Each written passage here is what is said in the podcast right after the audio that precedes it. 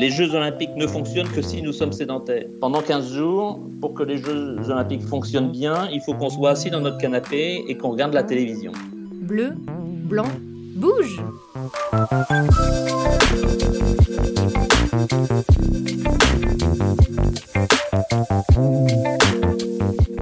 Salut tout le monde, bienvenue dans le podcast Bleu Blanc Bouge, le podcast qui imagine la ville sportive de demain avec tous les acteurs du sport en France, les sportifs, les élus et vous. Je suis Raoul Villeroy et pour ce premier épisode, j'ai le plaisir d'accueillir Patrick Roult. Bonjour Patrick. Bonjour. Merci d'avoir accepté l'invitation du podcast Bleu Blanc Bouge et d'être le premier à te prêter à cet exercice. Et il faut toujours quelqu'un qui essuie les plâtres, alors euh, ce sera moi, mais je fais ça avec, euh, avec plaisir. Génial. Patrick, j'ai une première question pour toi. Quand on arrive sur ta page LinkedIn, la première chose qu'on voit, c'est que tu te présentes comme grand-père d'Elsa et de Hugo. Pourquoi? Ben, parce que c'est une fonction importante d'être grand-père euh, euh, de ses petits-enfants et c'est une fonction euh, qui, dure. Je, voulais permettre ancien ceci ou ancien cela parce que ancien ceci ou ancien cela, c'est passé. je ne voulais pas interférer avec mon activité professionnelle, même si LinkedIn est, effectivement un réseau professionnel. Je préfère laisser aux gens le soin de venir voir qui je suis effectivement. Euh, et, c'est en plus une fonction dont je suis particulièrement fier et euh, à laquelle je, m'adonne le plus souvent possible, être grand-père. Tu, je, je t'envie, c'est pas encore mon cas, ça sera j'espère un jour. En tout cas, bravo pour ça. Alors, je te remercie parce que quand on s'est appelé pour préparer ce podcast, tu m'as quasiment tout préparé, donc c'était génial, notamment cette belle introduction. En l'occurrence, tu m'as dit, après les JO de Londres en 2012, les Anglais ont publié des résultats qui montrent que les Jeux n'ont pas eu d'impact. Alors, euh, oui, oui et non. il y a eu un impact et, un héritage. Euh, il suffit de se promener dans les quartiers est de Londres pour voir que euh, ces quartiers-là ont, beaucoup changé. Là où l'impact a été faible, voire modeste, c'est sur la pratique sportive. Or, depuis que le CIO a inventé cette idée d'héritage olympique, euh, l'idée est bien que euh, les jeux soient euh, des pourvoyeurs d'activités et en tout cas engagent les gens à, une activité physique ou sportive plus importante. Et on a bien vu que les études ont montré en tout cas que ça n'était pas aussi évident que ça. Et ça, c'est en soi un petit problème. Mais alors, qu'est-ce qu'on attend des JO réussis aujourd'hui? C'est quoi des JO réussis selon ces critères-là? L'idée de cet héritage olympique, c'est bien euh, à un moment ou à un autre que euh, euh, les gens fassent plus de sport, plus d'activités physiques ou sportives, et, surtout que les Jeux soient un, moment où les athlètes puissent se mettre en valeur et réussissent à, gagner des médailles. Mais pour ce qui nous concerne, en tout cas aujourd'hui, et, de la pratique des activités physiques, physique et sportive dans la ville, ce qui est intéressant de voir, c'est que cet impact-là euh, des Jeux Olympiques, ben, il n'est pas évident. Il n'est pas évident euh, parce qu'il ne transforme pas des gens qui sont euh, inactifs ou sédentaires en actifs non sédentaires. Et, c'est l'un des grands sujets, je crois, du moment, et, ce sera l'un des grands sujets quand les Jeux auront lieu à Paris, c'est comment est-ce qu'on fait aujourd'hui, demain, pour que euh, les gens euh, prennent du plaisir à pratiquer euh, des activités sportives et surtout les gens qui n'en pratiquent pas aujourd'hui y trouvent du plaisir et viennent pratiquer. Et, ça, ça n'est pas simple. mais, et, c'est là le paradoxe, comment dire, les Jeux olympiques ne fonctionnent que si nous sommes sédentaires. Et ça, c'est le grand sujet pendant 15 jours, pour que les Jeux olympiques fonctionnent bien, il faut qu'on soit assis dans notre canapé et qu'on regarde la télévision. Parce que si on ne regarde pas la télévision, le modèle économique des Jeux olympiques euh, tombe à l'eau.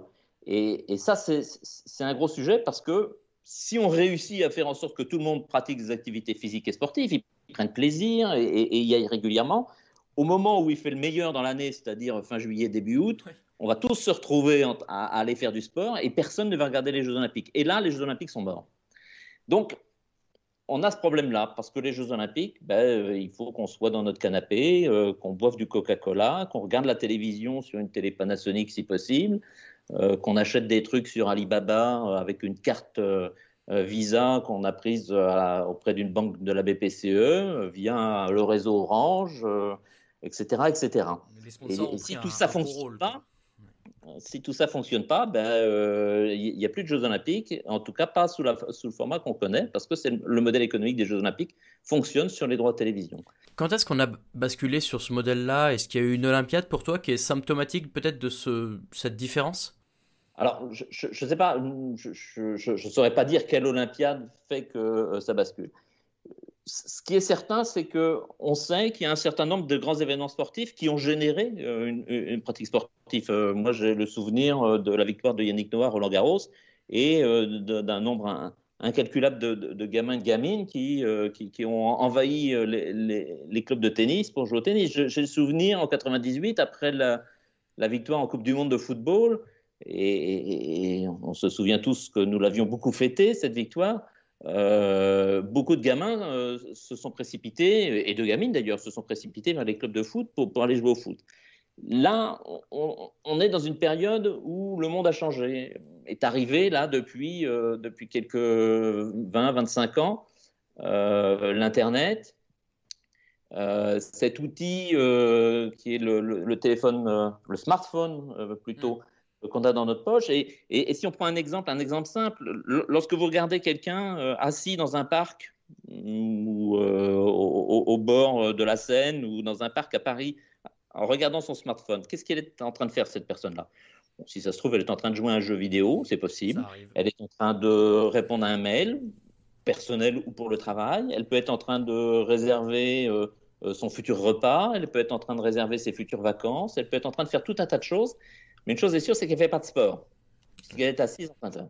Et euh, le, sport, c'est encore connoté avec l'idée qu'il faut aller quelque part à une heure précise mm.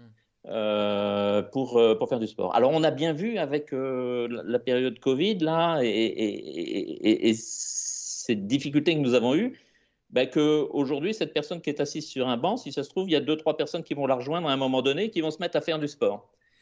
Et puis là, il y a un dirigeant sportif qui arrive, les bras il dit ah, arrêtez tout, arrêtez tout, c'est pas du sport. Mhm. Le sport, c'est nous, c'est pas ça. Ça, c'est une des pratiques sauvages. Et non, non, le sport, ça peut aussi être ça.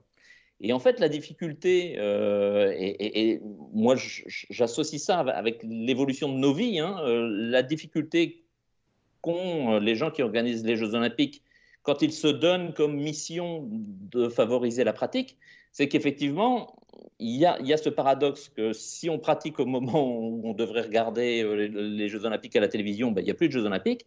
Et puis, il y a cette difficulté, parce qu'il faut aller un petit peu plus loin, et ce n'est pas que pour les Jeux Olympiques, il y a cette difficulté, c'est que notre sédentarité, elle est consubstantielle du progrès économique et du fonctionnement économique de, notre, de la société. Mm. C'est pas parce qu'on est des grosses feignasses et qu'on passe notre vie euh, dans le canapé qu'on est sédentaire. C'est parce qu'à un moment donné, ça a servi à l'économie on ne vend pas de voiture si les gens sont pas sédentaires. La voiture, c'est pas de la mobilité, c'est de la sédentarité qui bouge, mhm. comme le train, comme l'avion, comme l'ascenseur aussi. Pourquoi est-ce que les, les, escaliers sont cachés dans les bâtiments maintenant? Dans les vieux bâtiments, quand vous rentrez, l'escalier est en face de vous et il vous ouvre les bras largement lorsque vous allez dans n'importe quel bâtiment un peu moderne, si vous voulez monter par l'escalier, vous emmerdez déjà la personne qui est en bas et à qui vous dites mais Moi, j'aimerais bien euh, prendre l'escalier plutôt que prendre l'ascenseur.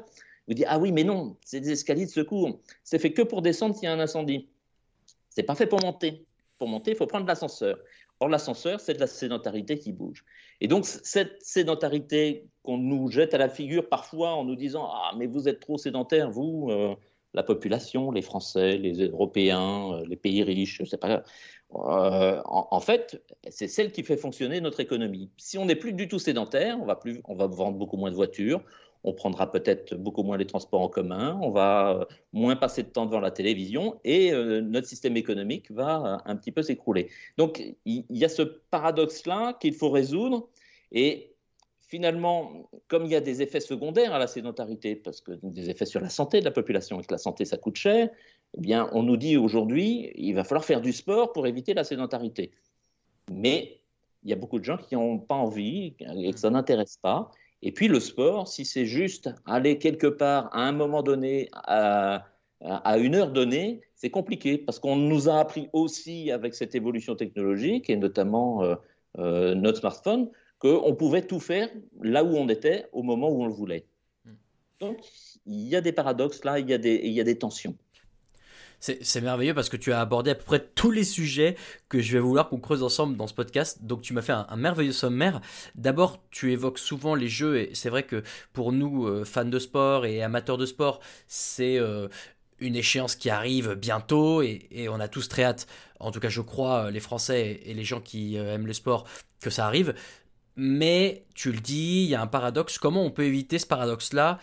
Et s'il y a des choses qui peuvent être mises en place en France, à Paris ou ailleurs, dans d'autres villes, pour euh, profiter un peu de l'élan qui va avoir lieu, comme en France 98, comme la victoire de Yannick Noah, comme l'Euro 2000, comme plein de super événements dans lesquels la France s'est illustrée au haut niveau. Comment est-ce que ces jeux-là peuvent servir de tremplin pour relancer la pratique sportive? Il y, a, il y, a, plein de choses. D'abord, moi j'ai le souvenir de quand moi j'étais gamin, les Jeux Olympiques. Euh, alors, on ne les voyait pas vraiment beaucoup à la télévision. Moi, je me souviens que les premiers Jeux auxquels je me suis intéressé, c'était fin août, début septembre. Euh, c'était en Allemagne. je lisais ça dans le journal quand mon père avait fini de lire le journal et quand j'avais la chance que ma mère n'avait pas utilisé les pages sport pour mettre les épluchures de légumes. Donc déjà, il fallait un, petit peu s'y intéresser et, faire attention. Mais euh, je sortais, j'allais courir, j'étais équipe Keno, j'étais la Sévirène, j'allais nager à la piscine parce que moi je faisais la natation et j'étais marche spitz ou Shane Gould d'ailleurs, pas forcément un homme ou, une femme. Euh, je, montais sur mon vélo, j'étais morelon. Euh, j'allais avec l'école faire de la voile, j'étais maurique dans, mon optimiste et, lui sur son film qui, avait gagné les Jeux Olympiques. Il y a cet effet de modèle. Et, c'est très. Enfin, pour le gamin que j'étais, c'était extrêmement entraînant et j'avais envie de faire tous les sports et j'avais envie de, euh, euh, de tout essayer.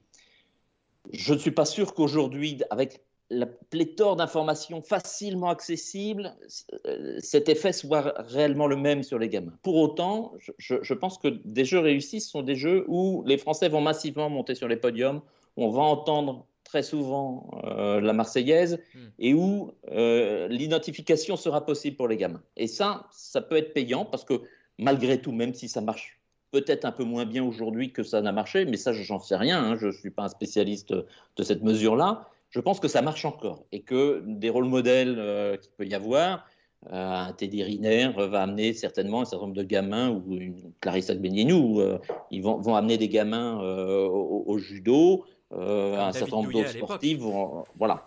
Euh, mais je ne suis pas sûr que ça marque autant les gamins que euh, à mon époque à moi, qui est quand même maintenant un, peu lointaine.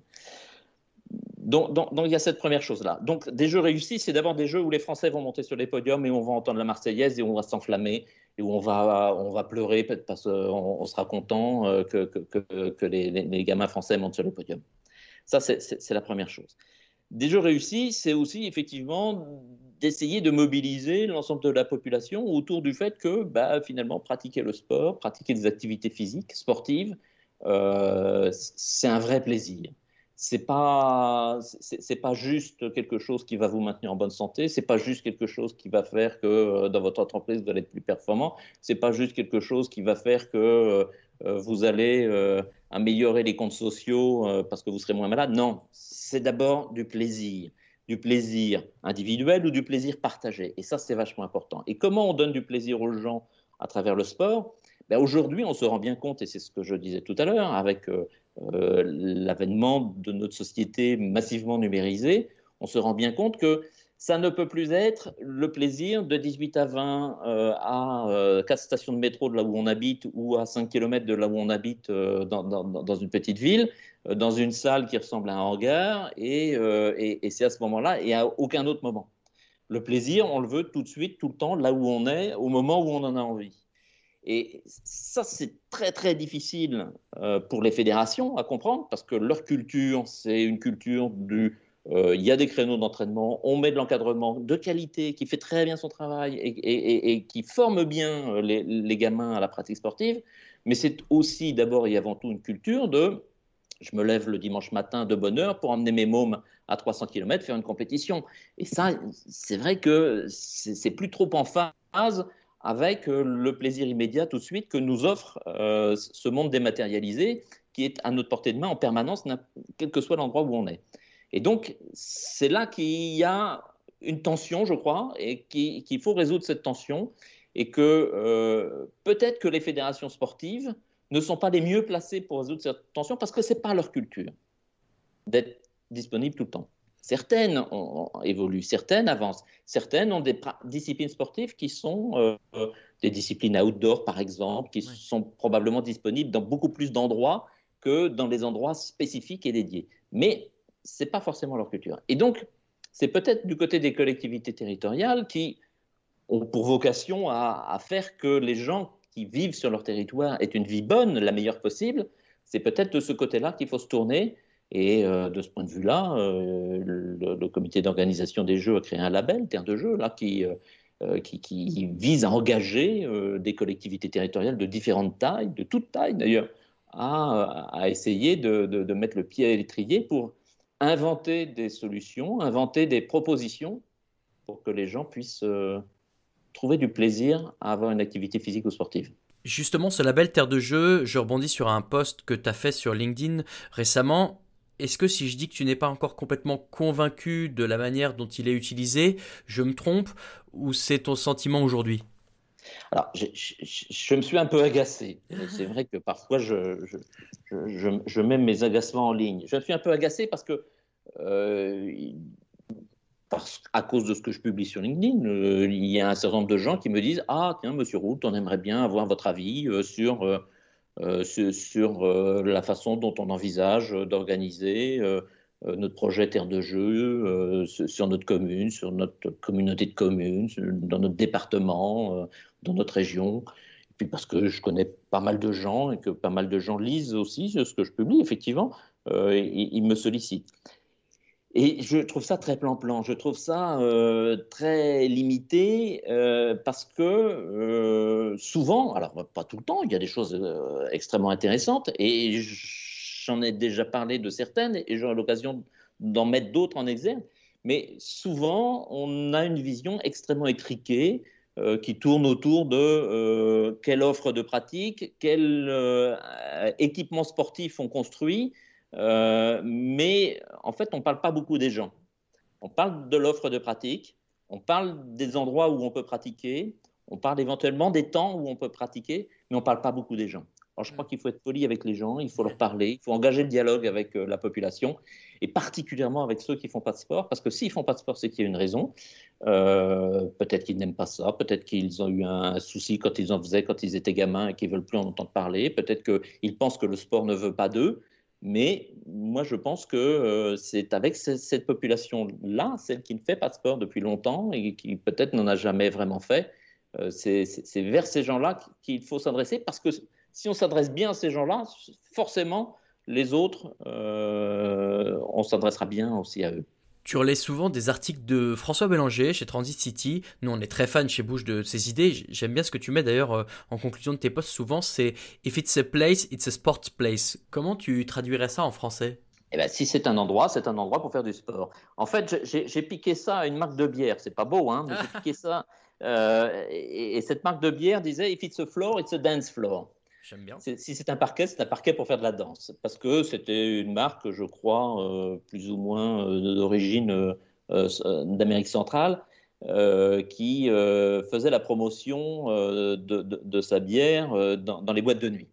Et, j'ai trouvé ça bien parce que oui, on peut danser partout, et ben oui, on peut faire du sport partout.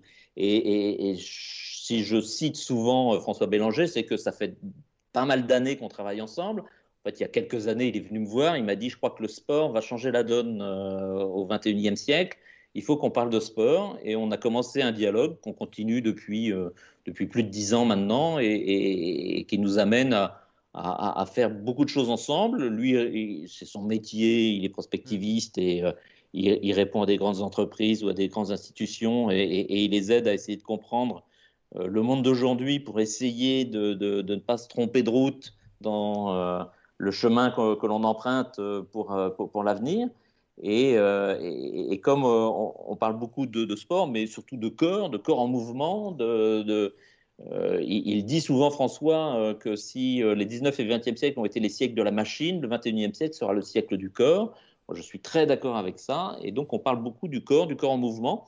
Et on essaye d'inventer euh, une façon de regarder les choses euh, la plus, comment dire, la plus précise possible pour pouvoir aider les gens qui veulent s'engager dans une politique sportive euh, un peu différente et en tout cas qui s'adresse à, à, des gens au-delà des gens qui sont déjà licenciés dans une fédération.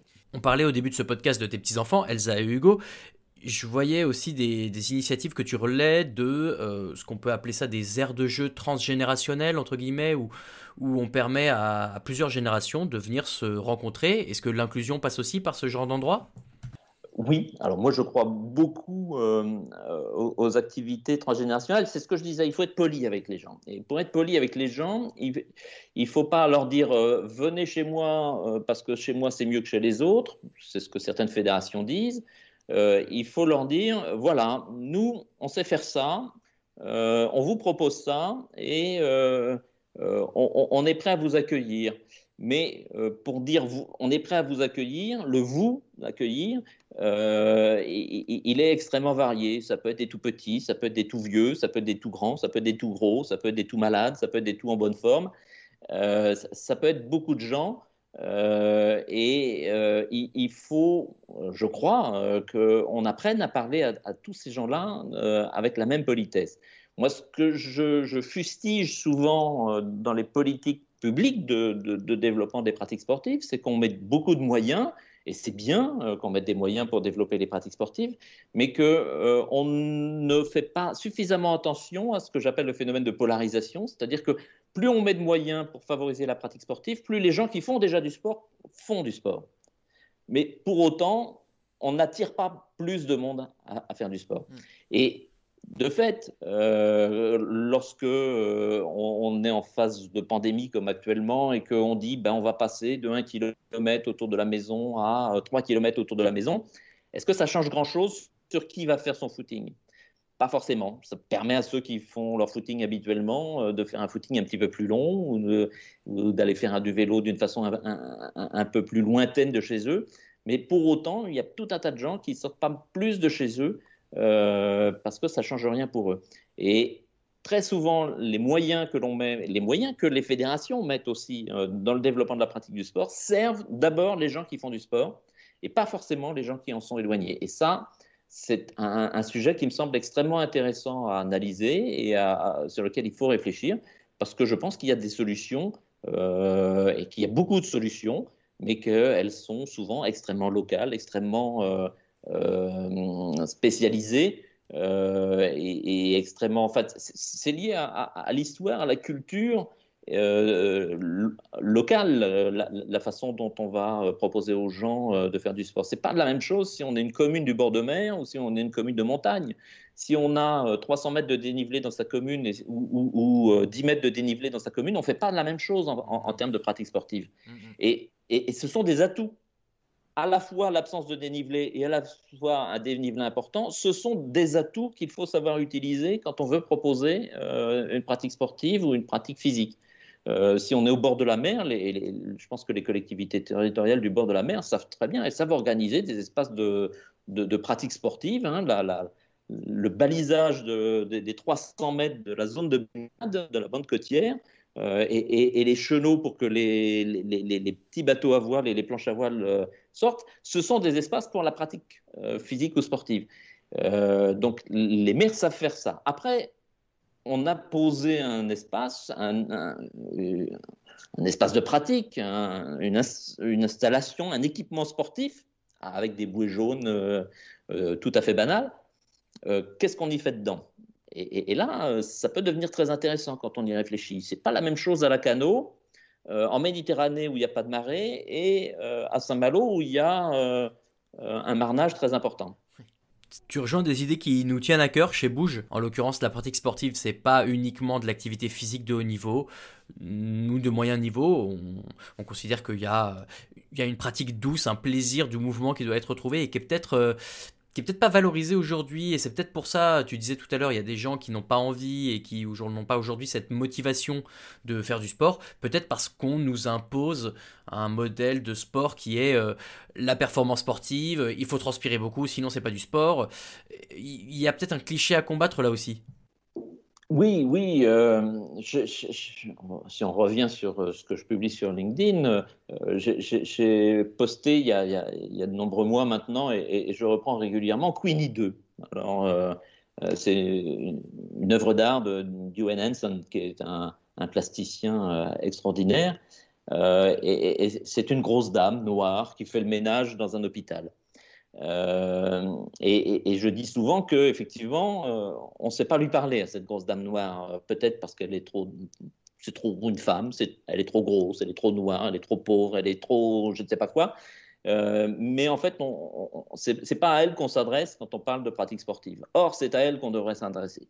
parce que si on est capable de s'adresser à elle, on est capable probablement de s'adresser à peu près tout, le monde.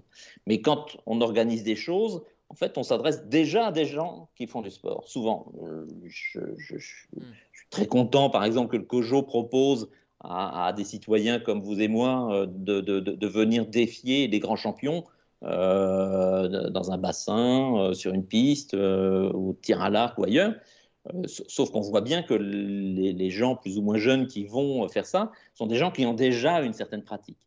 Et, on en revient à ce que j'expliquais, ce que j'appelle la polarisation, c'est-à-dire que euh, en fait, on s'adresse plutôt à des gens qui sont pas trop éloignés de nous. Mm. Euh, on est dans euh, une zone proximale là de, gens qui, qui peuvent se parler. Quand l'écart est trop important, c'est extrêmement difficile. C'est très compliqué d'aller parler à une dame qui fait le ménage dans un hôpital entre 5 heures et, et 7 heures le matin, euh, qui euh, ne rentre pas chez elle parce qu'elle habite trop loin, qui refait le ménage entre 19h et, 21h30, et puis qui rentre chez elle exténuée euh, après avoir passé sa journée dans, le vide, alors que ses extrémités de journée sont extrêmement remplies par, son travail de ménage.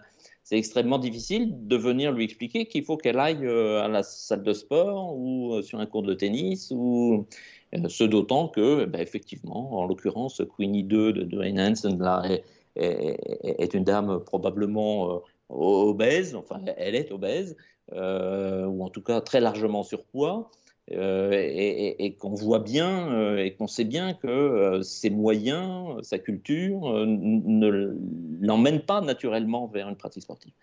Donc, il, faut nouer un dialogue. Or, nouer le dialogue, il se noue au plus proche de là où les gens sont.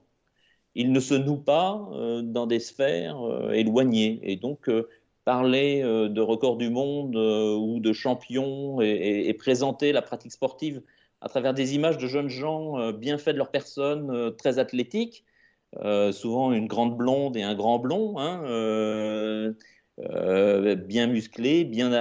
Ben, c'est pas très poli vis-à-vis euh, de la population en général, parce qu'on ne ressemble pas vraiment à ces jeunes gens-là, même si ces jeunes gens-là existent et qu'il ne faut pas les ignorer, évidemment. Mais la grande majorité de la population, euh, vous et moi, ben, on ne ressemble pas à ces jeunes gens-là. Euh, et, on aimerait bien qu'on nous parle poliment et qu'on nous dise bah, venez comme vous êtes. Il y en a d'autres qui le disent parfois.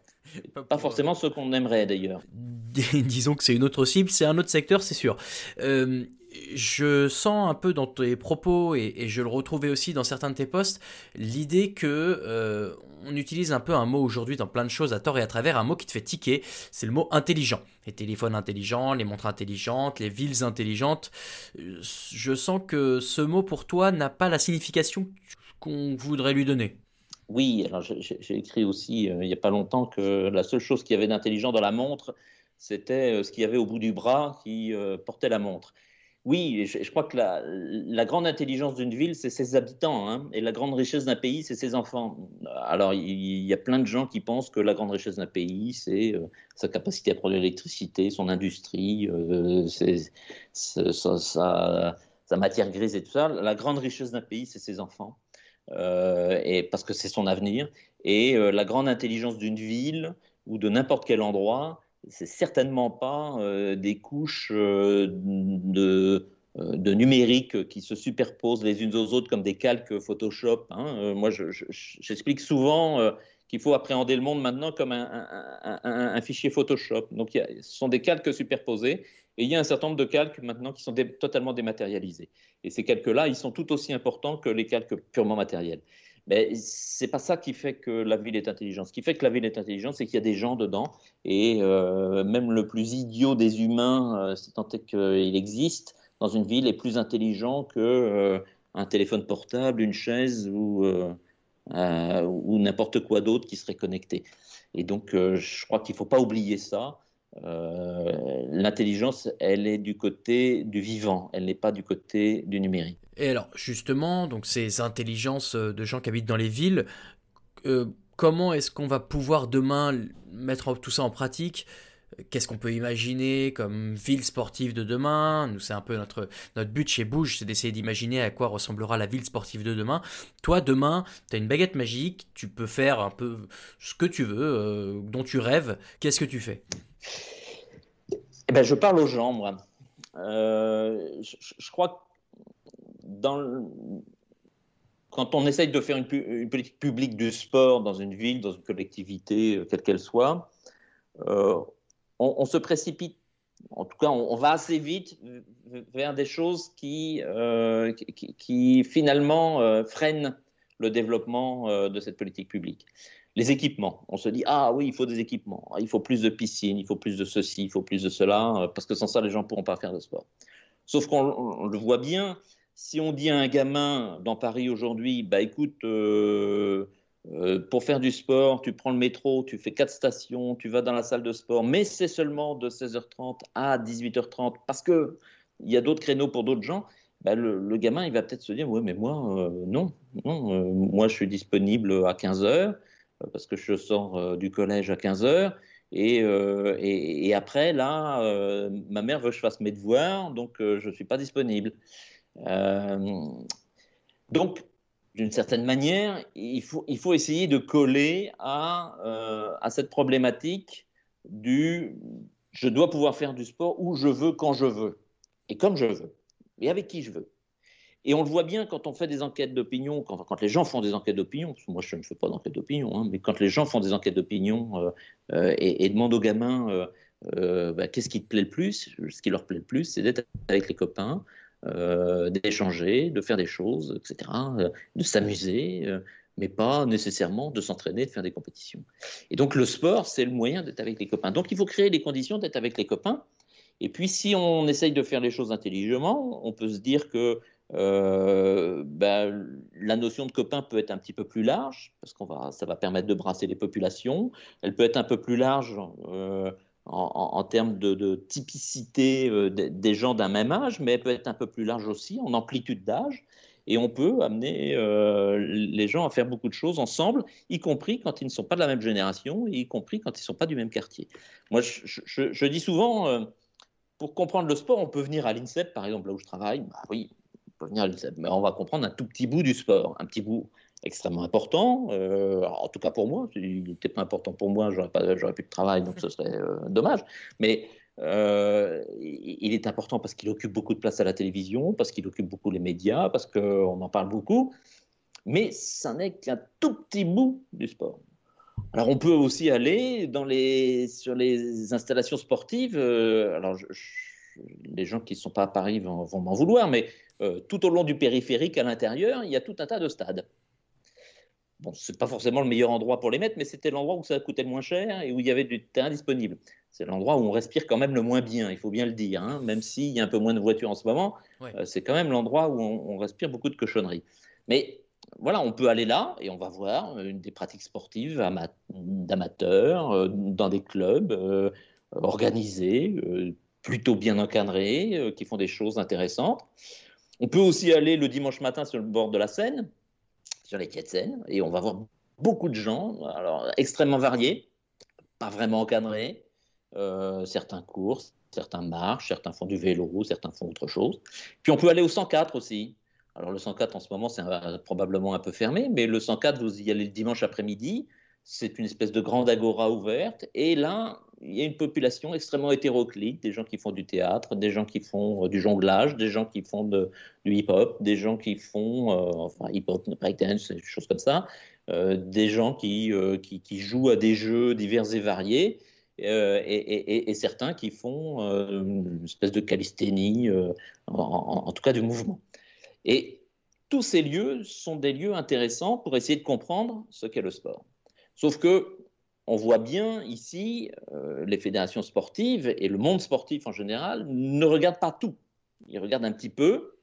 Ils regardent beaucoup l'INSEP, évidemment, parce que euh, c'est là où ils mettent le plus d'argent. Ils regardent beaucoup euh, sur les stades municipaux, parce que c'est là qu'il y a les clubs. Ils regardent un peu moins sur les quais de Seine, mais ils regardent à peu près pas du tout ce qui se passe au 104. Et pourtant, tout ça est une réalité. Et donc, quand on, transpose ça en se disant bah, qu'est-ce qu'on fait et qu'est-ce qu'on met en place dans les collectivités territoriales pour que plus de gens fassent des activités physiques ou sportives, plus de gens prennent du plaisir à être ensemble, plus de gens prennent du plaisir à avoir des activités, ben, il faut peut-être imaginer non pas des, équipements sportifs, mais des, équipements ouverts. Euh, il y a tout un mouvement euh, dans un certain nombre de pays, notamment des pays du nord de l'Europe, euh, sur les tiers-lieux sportifs. Mm. C'est-à-dire des endroits où on va pouvoir, euh, certains venir faire du sport et d'autres plus âgés venir regarder euh, des gamins faire du sport et avoir des activités aussi.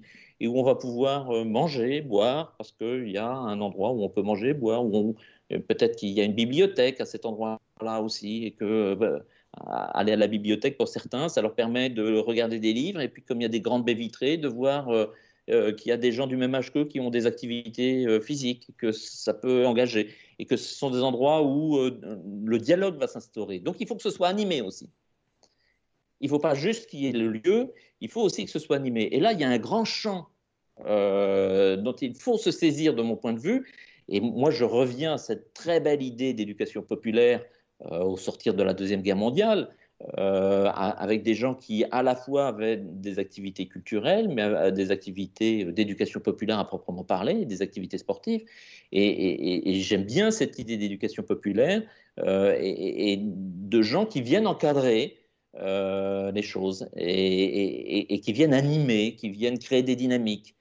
il y a des sociétés qui sont créées sur ces sujets-là. Je pense à Game, par exemple, une société danoise qui récupère des friches industrielles, euh, qui les transforme en espaces de pratiques urbaines, du skateboard, du 3-3, euh, de la trottinette, du hip-hop, du breakdance, des, des, choses comme ça, mais pas que, mais pas que, des activités culturelles aussi, du DJing, des activités autour de la vidéo, des activités autour de l'Internet et de la façon dont on interagit sur les réseaux sociaux.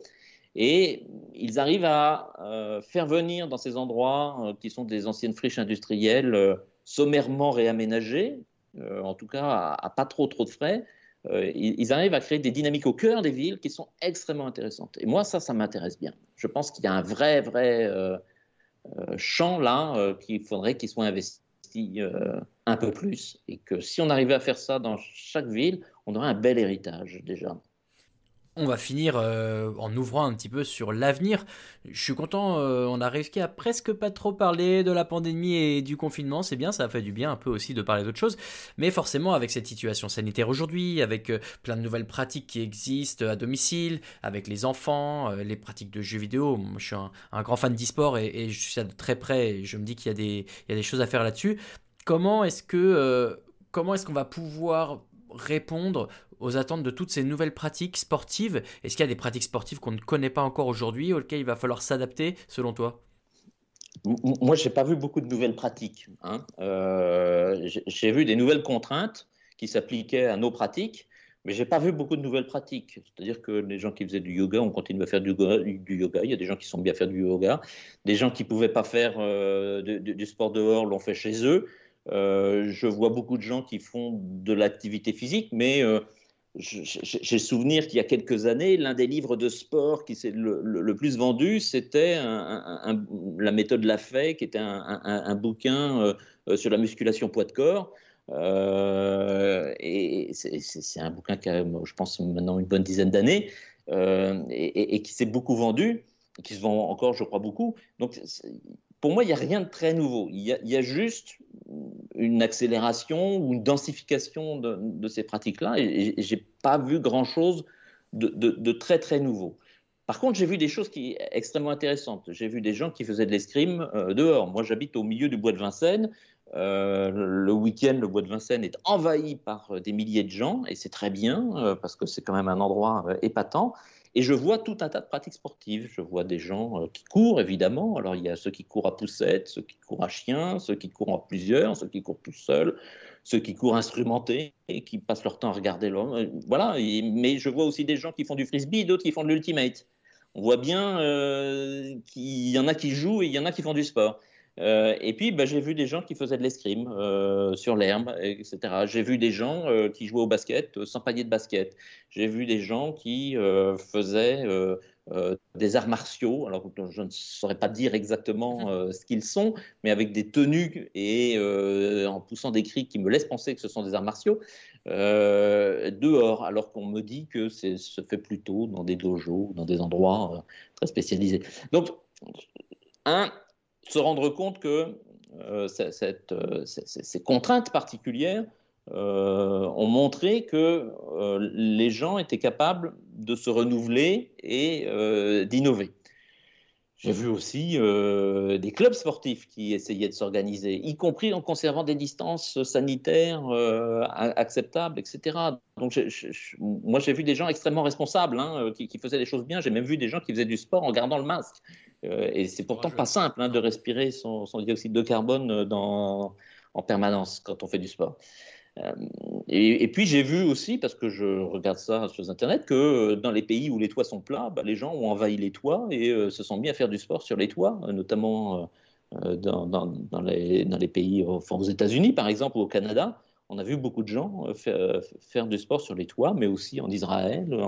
J'ai vu des images en, Égypte ou au Pakistan de gens qui faisaient du, sport sur les toits, alors que bon, bah, nous, notre problème, c'est que les toits sont pas très plats euh, chez nous. On n'a pas une culture du toit plat, donc on, peut difficilement aller coloniser les toits plats. Donc j'ai vu qu'on était capable de se renouveler, de se réinventer, de réinventer les lieux où on pratiquait.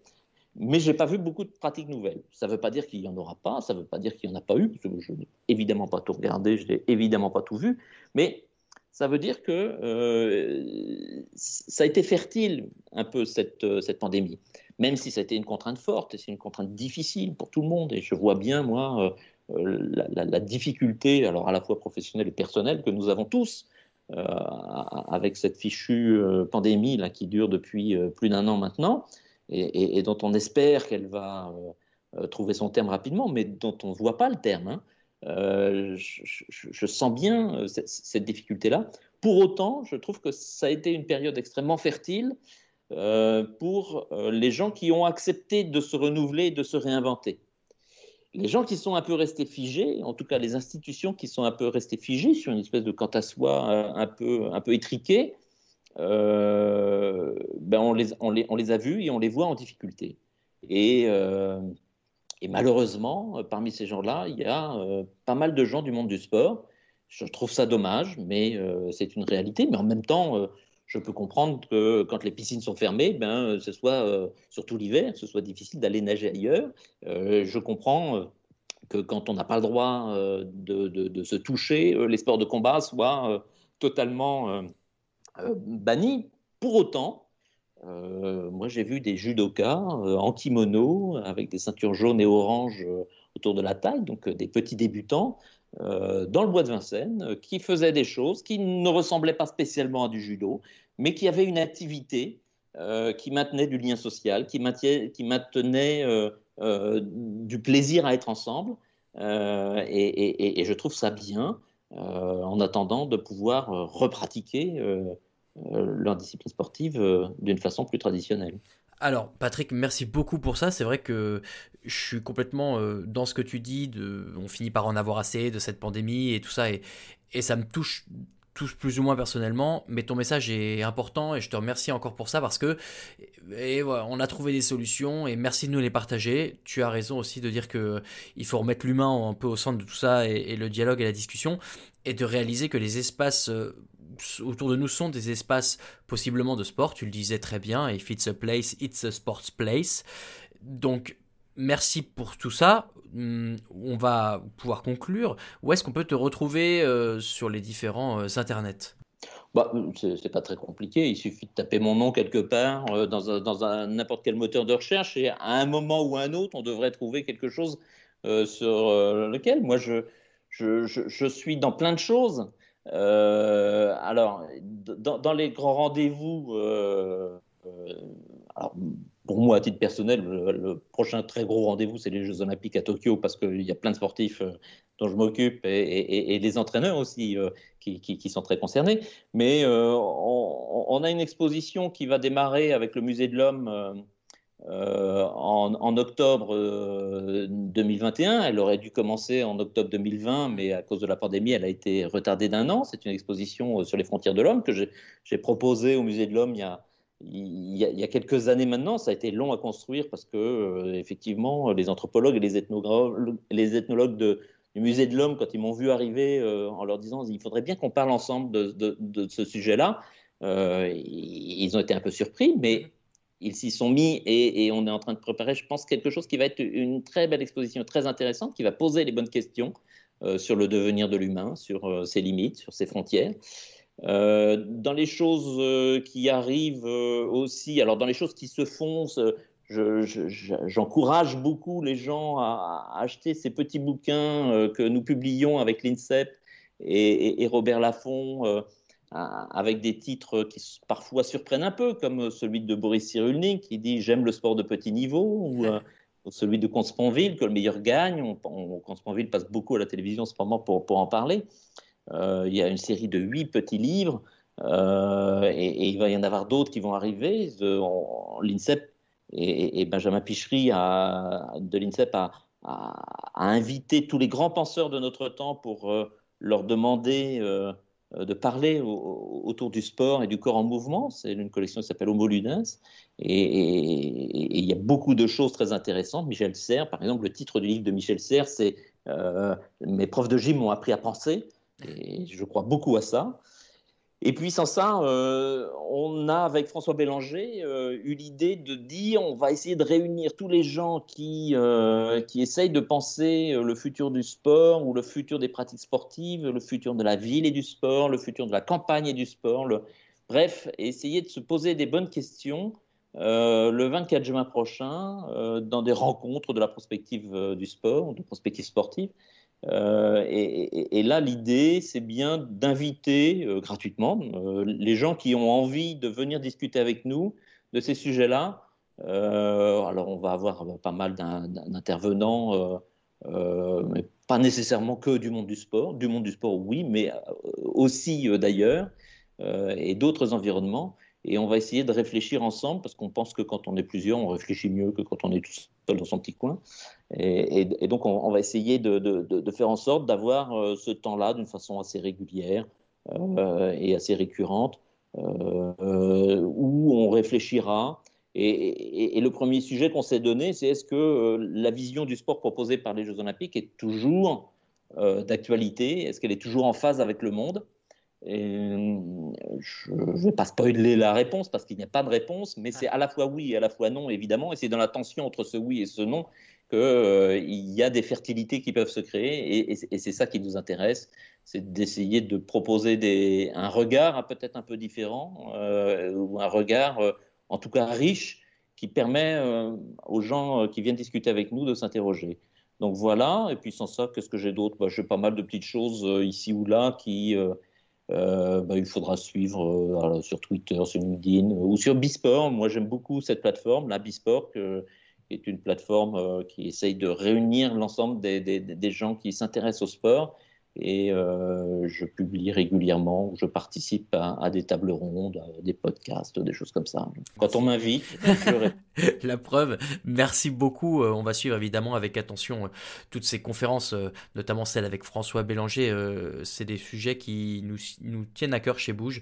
Merci encore Patrick pour tout ça. Vous pourrez réécouter l'épisode bien sûr sur toutes les bonnes plateformes de podcast disponibles. Ce podcast vous était présenté par Bouge, le programme pour les mairies qui libère le sport pour leurs habitants. Vous pouvez retrouver toutes les informations sur Bouge sur notre page LinkedIn ou sur notre site internet maville-bouge Excellente semaine à toutes et à tous et à la semaine prochaine pour un prochain épisode de Bleu Blanc Bouge. Ciao ciao